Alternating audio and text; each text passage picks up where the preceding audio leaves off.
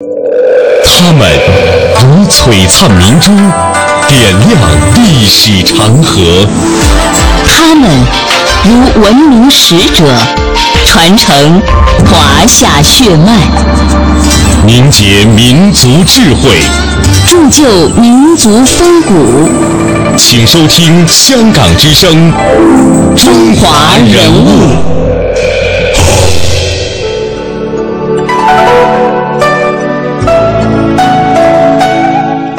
品读中华人物，点亮智慧人生。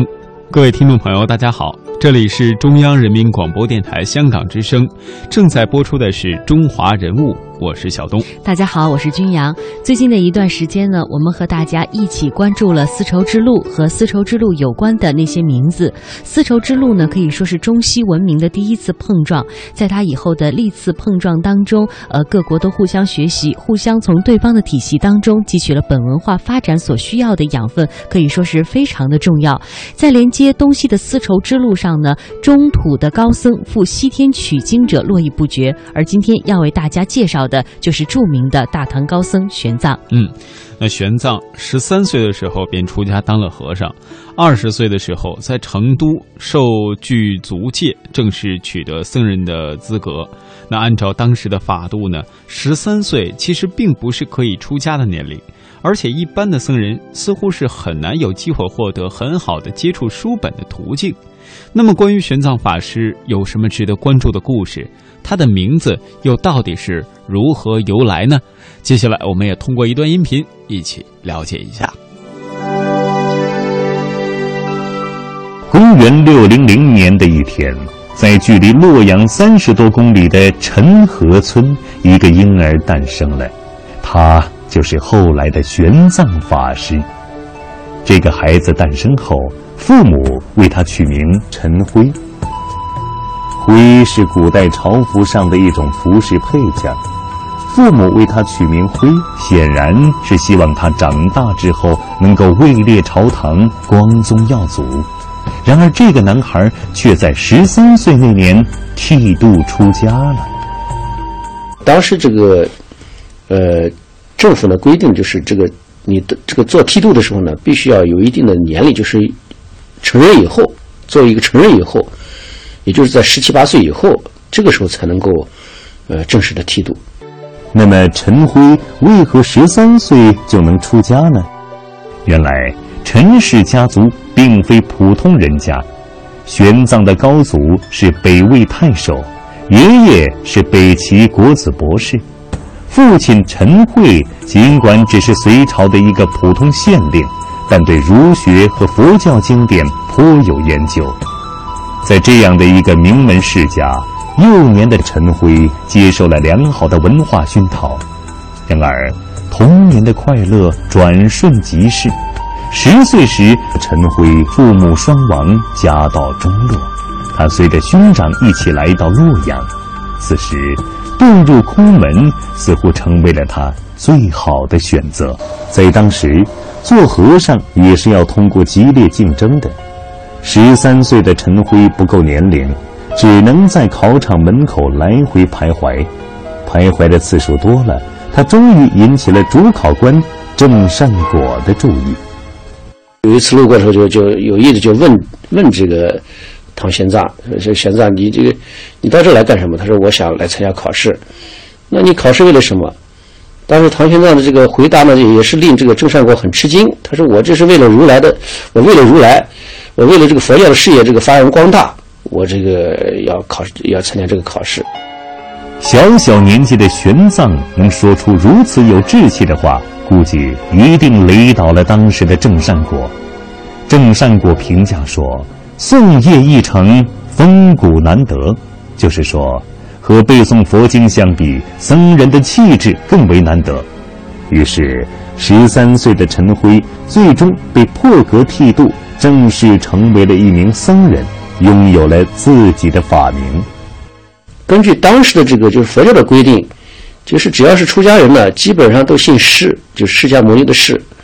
那么后面呢，起一个名字，因此这个释呢，这个姓呢，一般来说都，呃，不提，那就是玄奘。那起一个法名叫玄奘，我们就沿着长江啊，沿着这些地方就，呃，遍访了一些比较著名的一些寺院，进行了长达七年的游历。每到一个地方呢，他都深入到这个寺庙里头，向这些法师们进行学习。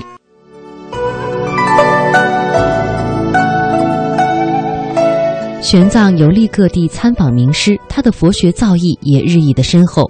在多年的学习当中，他感到了他所学的各种佛经的经论说法不一样，而且老师所教的观点也不尽一致。由此，他就萌发了一个念头，那就是去佛教的故乡天竺求取真经。而此时，一个关键人物的出现，成为了玄奘西行的催化剂。玄奘结束了游学生涯，回到长安。没有人会想到，回到长安的玄奘会因为一次偶遇而改变了自己的一生。他遇见了就从印度这个过来的一位著名的这个法师的弟子，就戒贤法师。这位戒贤法师的弟子叫做波波。他告诉玄奘，他的师傅戒贤法师通晓一切佛法经纶，可以解答他心中的迷惑。这个戒贤法师呢，当时在印度一座著名的寺院那兰陀寺当主持，在那里讲法，这个弟子非常的多，而且是当时印度的一位高僧，非常有名的高僧。波波的出现，像一盏黑夜中的明灯，点亮了玄奘迷茫的心灵。他决定前往印度那烂陀寺，亲自聆听戒贤法师的教诲。公元六二六年。玄奘法师召集了一批志同道合的僧人，开始筹划西行之旅。他觉得这个事情没有这个呢，统治者的支持是不行的。他就向呢唐太宗呢打了报告，要到印度去。但是呢，唐太宗没有批。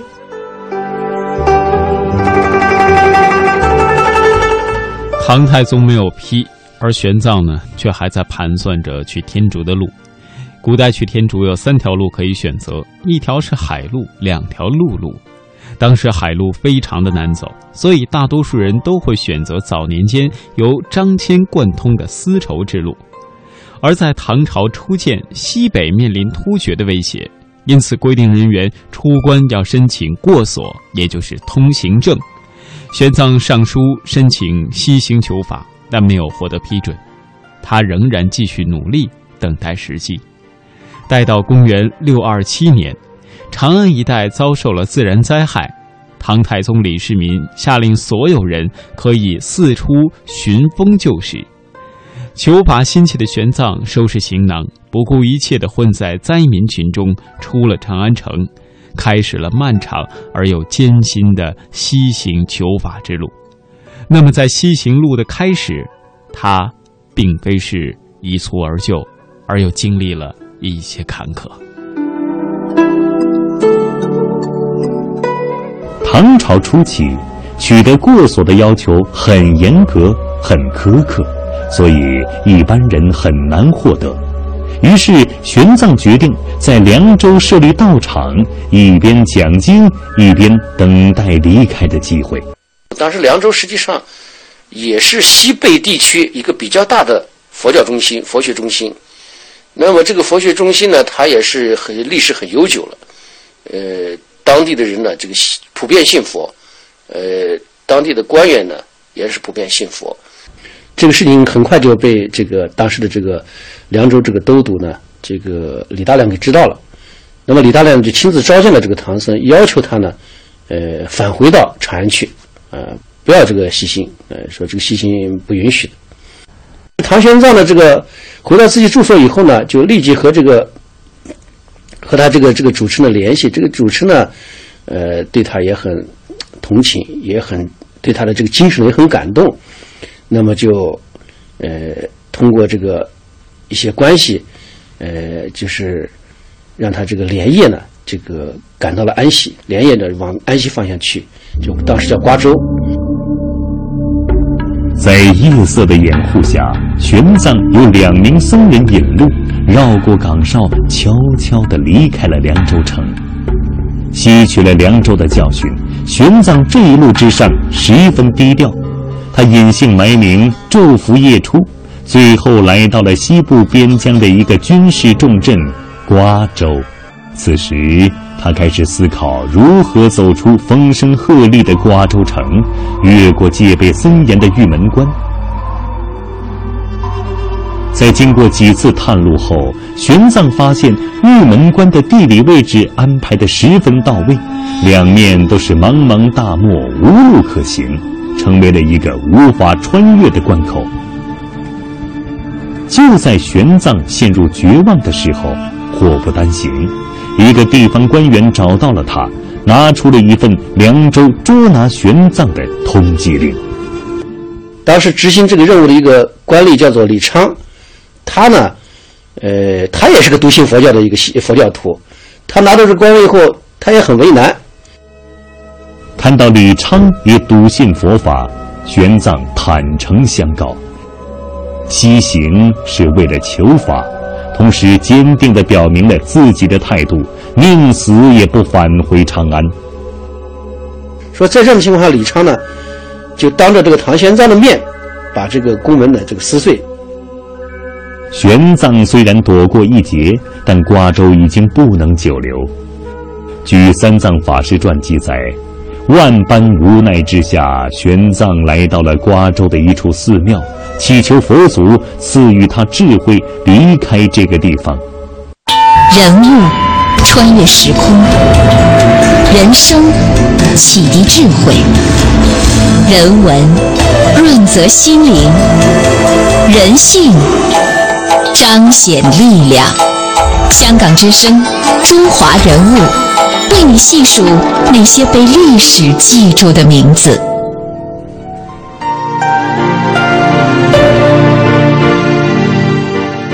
在瓜州时，玄奘为如何通过玉门关烦恼，而此时一位胡商的出现却帮助玄奘化解了困难。他究竟是谁？我们又可以从他身上窥见哪些关于玄奘的故事呢？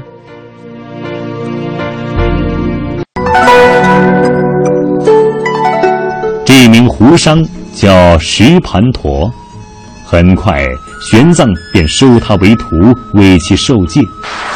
而受戒后的石盘陀也很爽快地答应了帮助玄奘走出玉门关。石盘陀由此成为史料记载中玄奘的第一个徒弟。几百年后，这段历史逐渐演变成了神话：一只神通广大的猴子保护着斯文懦弱的师傅去西天取经。这个《西游记》里面这个孙悟空这个原型呢，实际上。有很多种说法，包括这个，呃，古代这个印度的史诗《罗摩衍那》里面的那个，呃，猴王、猴王呀等等这些这些，呃，也有人说是石盘陀。在距离瓜州古城不远的一处河谷中，有座清佛洞，其中一个洞窟中，专家们发现了迄今为止最早的唐僧取经图。图中，玄奘背后的徒弟一手牵马，一手遮掩额头，酷似一只猴子。这幅壁画绘制于西夏王朝，距离唐朝约五个世纪，这让很多专家相信石盘陀就是《西游记》中孙悟空的原型。而实际上，有关玄奘取经的故事，在唐代就已经有人以此为素材进行创作。《西游记》的故事从唐开始，经历了宋、元、明清千年时间，无数版本，最终由吴承恩整理成册。一直到这个明明这个明末清初的时候写的这个《西游记》里面，那么这个时候呢，出现了这个孙悟空这样的形象。那么这样一类的形象，实际上我们讲呢，包括孙悟空，包括沙和尚，包括猪八戒，实际上都是就是唐僧呢，呃，他在这个一路上。呃，得到了很多人的帮助的一些这个原型。然而，神话毕竟是神话，真实的历史是，这位唐僧的大徒弟石盘陀在帮助师傅走出玉门关不久之后，就上演了一出闹剧。公元六二七年的秋天，石盘陀弄来了一匹瘦小的枣红马，打算带着玄奘远远绕开玉门关，进入大漠。而大漠中行进最重要的就是水源，但很不幸，凡是有水源的地区全部被大唐收说。当他们需要补给水源时，就无可避免地面临被抓的危险。因此，大徒弟石盘陀动摇了。所以说呢，这个当这个他们来到这个玉门关，晚上这个从这个玉门关这个旁边过的时候呢，这个在休息的时候呢，这个石盘陀呢他就开始起了歹心了。那么当他这个射手射脚的这个举着刀，这个准备要这个呃将这个唐僧这个暗杀的时候，这个唐僧的这个呃醒了，唐僧这个看到这个他，但是没有动。呃，因为唐僧的这种威慑力一下就震撼了这个石盘陀，这个石盘陀就就就有点手软了，这一下马上就跪倒在这个唐僧跟前，这个求唐僧这个这个这个这个这个饶命。后来，石盘陀给师傅玄奘讲述了他产生邪念的过程。玄奘听完后十分平静，没有动怒。也许作为一代高僧。对世俗红尘中人们的欲望已经看得十分透彻，玄奘原谅了石盘陀。那唐僧是唐僧就说：“你放心，我也不会举报你的，你就你要回就回去，我也你要我也不勉强你跟我一块儿到到这个西域去啊，你自己就回去吧。”说这个石盘陀呢，听到这话以后千恩万谢，就就离开这个唐僧。就这样。孤身一人的玄奘骑着那匹瘦弱的枣红马，独自进入了茫茫大漠。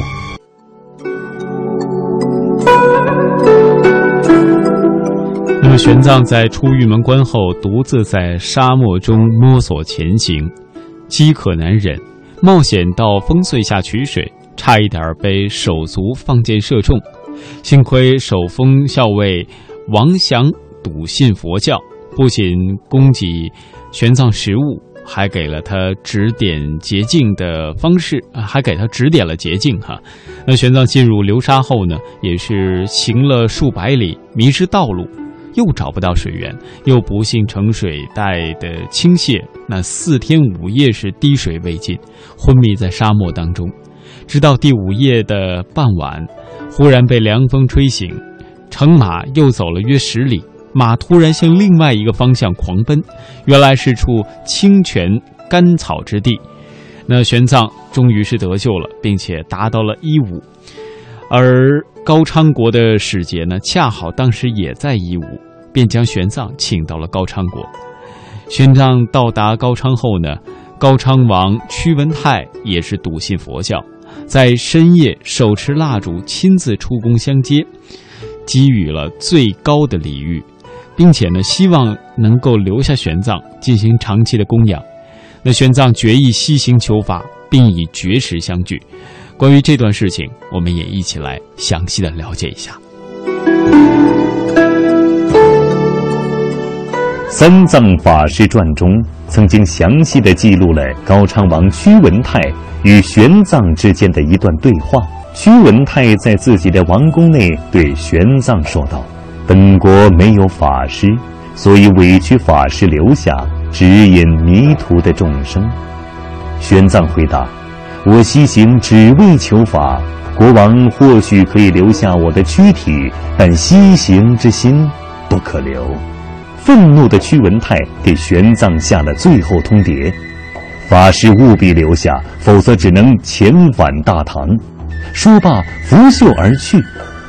屈文泰呢，为了能够统治这个高昌地区，他也想借助于，呃，唐玄奘这样一位有名望的高僧，来帮助他治理这个国家。屈文泰之所以用遣返大唐来威胁玄奘法师，是因为他知道玄奘此次西行求法，在佛教界虽然是旷世之举，但是在当时却违背了大唐的律法。唐朝啊，一般是规定。就不允许啊，呃，一般的这种民众，还有其他的这种任何人，私自啊，呃，这个越过唐朝所管辖的呃边界地区啊，到其他地方去啊。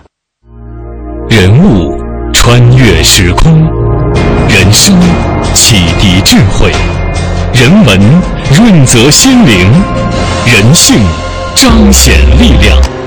香港之声，中华人物，为你细数那些被历史记住的名字。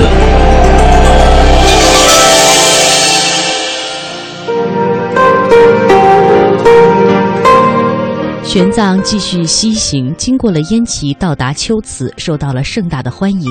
其后经过了西域诸国，终于抵达了那烂陀寺，受学于啊、戒贤。他在那里苦学了五年，成为了寺中解经论五十部的十人之一，大为戒贤法师所赞赏，受到了优待。后来呢，他受到了戒日王的邀请，参加屈女成大会。这是一次大规模宣扬大乘佛教、驳斥邪教的辩论大会。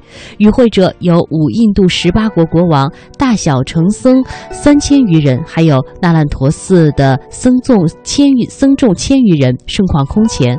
会中呢，是以玄奘为论主，玄其论点于会场门外。当时声称有指出一字无理可破者，愿。斩首相谢，他的信心是如此的勇敢坚定。当时实属罕闻，经过了十八天，竟没有一个人能发议论者。于是玄奘的声誉呀、传遍了五印度，这是中印文化交流史上的空前盛事。我们都知道，在《西游记》当中，唐僧经历了九九八十一难，最后才取得了真经。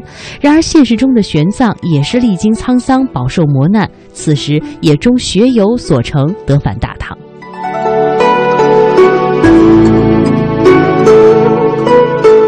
实际上，直到今天呢，在这个印度的这个小学课本里头，那么实际上这个小学课本里头呢，还是把这个唐玄奘称之为印度的佛教的圣人圣人啊。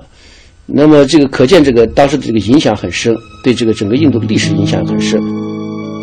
公元六四一年的春夏之交，成为佛教一代宗师的玄奘法师，在戒日王和那烂陀众多僧侣依依不舍的眼神中，毅然踏上了回归大唐的旅程。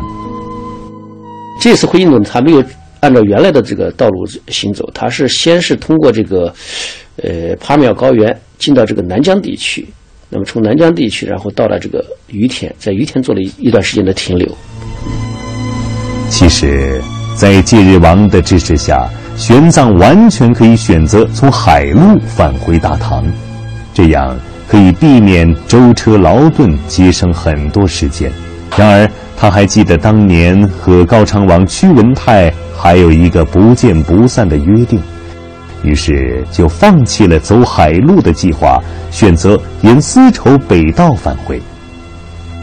然而，当他们走出帕米尔高原时，屈文泰去世、高昌覆灭的消息震惊了玄奘，并彻底改变了他的行程。公元六四三年，改走丝路南道的玄奘抵达了西域著名的佛国于田。因为这个到了于田以后呢，实际上这个唐玄奘呢也有所考虑，因为在这个十五年前的时候，他是背着唐王朝。这个不辞而别，这个违背唐朝的法律，那么离开长安到西天取经的。那么如果现在虽然学成了，但是回去以后会不会受到唐朝法律的制裁？那么会不会受到这个唐朝这个这个这个这个这个阻拦等等？那么他也感觉到，因为毕竟十五年，虽然有一点信息，但是毕竟对自己这个祖国这个了解已经不是非常的深。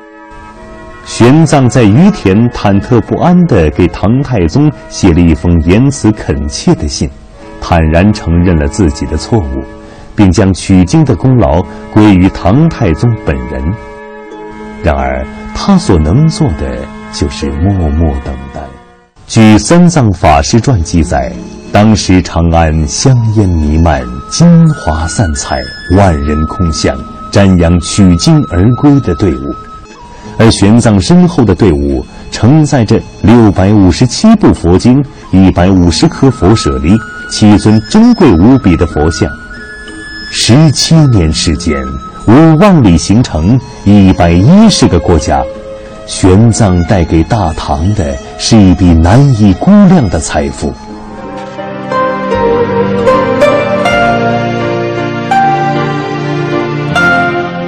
在玄奘回国以后，开始组织翻经的议场。首先在弘福寺翻经院进行，那其后呢，也是在大慈恩寺以及玉华宫等处举行，直到麟德元年元季前才能终止，一共进行了将近十九年。先后译出佛典七十五部，一千三百三十五卷，所译之经，后人均称为新译。玄奘还口述由辩机笔授完成的《大唐西域记》。那这本书呢，记述了高昌以西玄奘所经历的一百一十个和传闻所知的二十八个以上的城邦、地区、国家的情况，内容包括了这些地方的幅员大小、地理形势、农业、商业、风俗、文艺、语言、文字、货币、国王、宗教等等。除此之外呢，玄奘又奉敕将老子等中国的经典译作梵文，传于印度。今天的中华人物，我们带大家走进的是玄奘，这也是我们今天节目的全部内容。欢迎大家在每天晚上的七点三十分收听《中华人物》的重播，每天上午的九点三十分收听《中华人物》的首播。今天节目就是这样，感谢各位收听，下期再会。下期再会。